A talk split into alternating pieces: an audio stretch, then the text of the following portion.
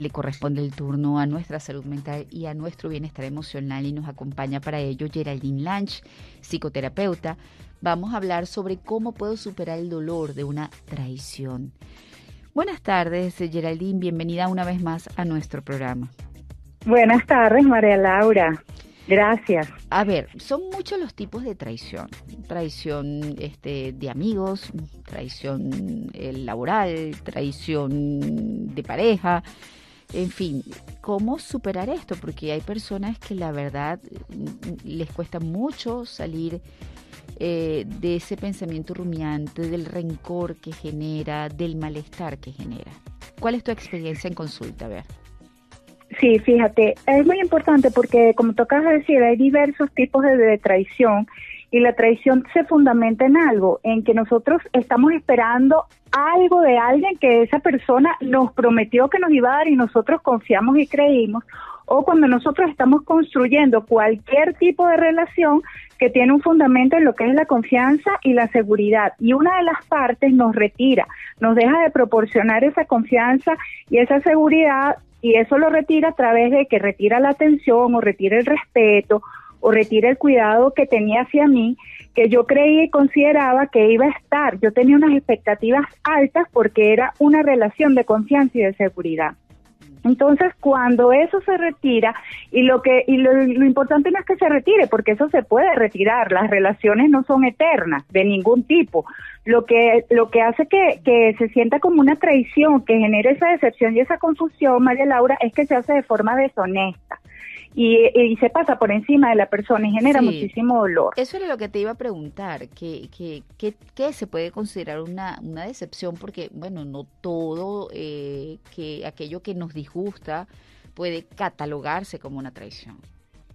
Claro, porque es cuando cuando yo cuando el otro pasa por encima de lo que de lo que es la integridad de las personas, que lo hace de manera escondida o mintiendo o quita del medio la honestidad o el respeto y la confianza que tengo hacia ti y yo lo hago por detrás, o sea, hago algo que tú no te esperabas o algo que no estaba acordado dentro de la relación y lo hago de manera inesperada la, otra persona, como es, son personas de confianza, no se espera que tú le estés haciendo esto y por eso se considera una traición, porque yo puedo decidir no continuar dentro de cualquier tipo de, relación, laboral, amorosa, de amistad, o cambiar las condiciones de la relación, pero para eso existe la comunicación oportuna y asertiva. Yo no necesito hacer cosas inesperadas, contundentes o deshonestas para cambiar el rumbo de esa relación.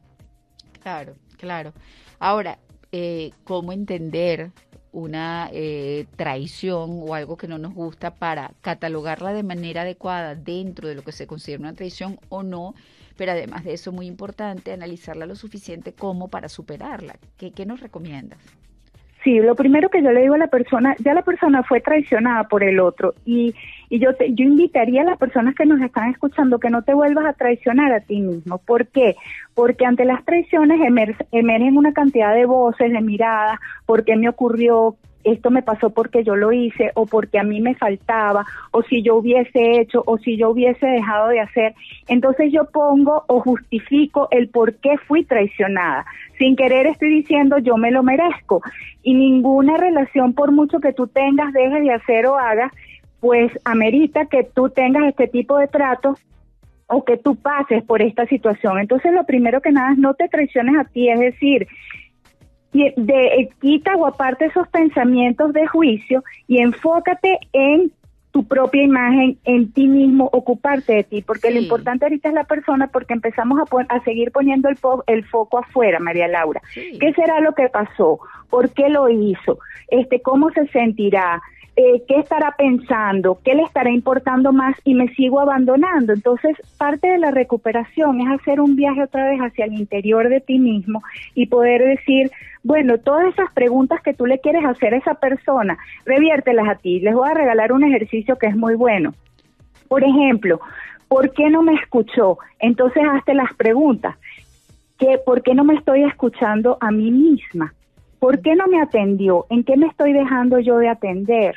o sea, en este proceso regresa a ti todo lo que tú crees que necesitas o, o, que el otro te dé una explicación, empezar a dártelo a ti y eso es una forma de tú irte entendiendo, de irte viendo, de irte cuidando, de irte escuchando y así la persona va a ir abriendo una puerta a valorarse, a respetarse y amarse, porque si no va a estar todo el tiempo en un estado de vigilancia y expectativa o si no caemos en otros errores que hace que la traición sea más dolorosa, María Laura, porque como me juzgo tan fuerte y no empiezo a ver qué pasa dentro de mí, yo empiezo a buscar y a pedirle al otro qué necesita de mí para yo configurarme de la forma que el otro quiere para ver si así me escoge. Y es muy duro porque eso hace que tú caigas en un estado de mucha humillación, de súplica, y el otro tome una posición de poder y tú de abdicación y subyugación de ti para que el otro pueda estar contigo. Claro, no, no es lo correcto. O sea, hay que evaluar la situación, aprender de la situación, pero poniéndonos a nosotros por delante en lo que respecta a la valoración y al autoescucharse, aceptar lo sucedido, no culparse no por esto sentir desconfianza de todo el mundo, simplemente pensar que una persona es capaz, pero que no todas quizás lo son, y seguir adelante, este Geraldine, seguir adelante seguir adelante, María Laura, porque es parte de asumir tu responsabilidad y que todo lo que ocurrió allí no es tu responsabilidad. Tú tendrás una cuota y sería interesante revisar por qué me ubiqué yo dentro de una relación de confianza desde una confianza infantil y no desde una confianza adulta, porque la confianza infantil es muy ciega, ¿no? Es muy ciega hacia el otro, el otro tiene una verdad absoluta y yo me quedo ahí ciega. Y es revisar un poco que quizás necesito trabajar mi confianza desde la confianza adulta, que es la que a lo mejor me hizo no ver algunos puntos que ya estaban allí, que fueron ciegos para mí y que ya me estaban conduciendo a que esto iba a ocurrir. Y seguir y sobre todo yo digo, trabaja tu autoestima, que es elegirte a ti mismo, cuidarte y decir que no y apartarte de todo lo que te genere malestar y que tienes la oportunidad también de, de regalarte lo que esté alineado con tu proyecto de vida y lo que te genere a ti bienestar. Bueno, muchísimas gracias a Geraldine Lanch, psicoterapeuta. Con ella hablamos de cómo puedo superar el dolor de una traición invitada pueden escucharla en las redes y seguirla en las redes y leer sus contenidos en arroba Geraldine Piso Lange. Geraldine Piso Lange. Piso Lange. Piso Lange. Piso Lange. Piso Lange.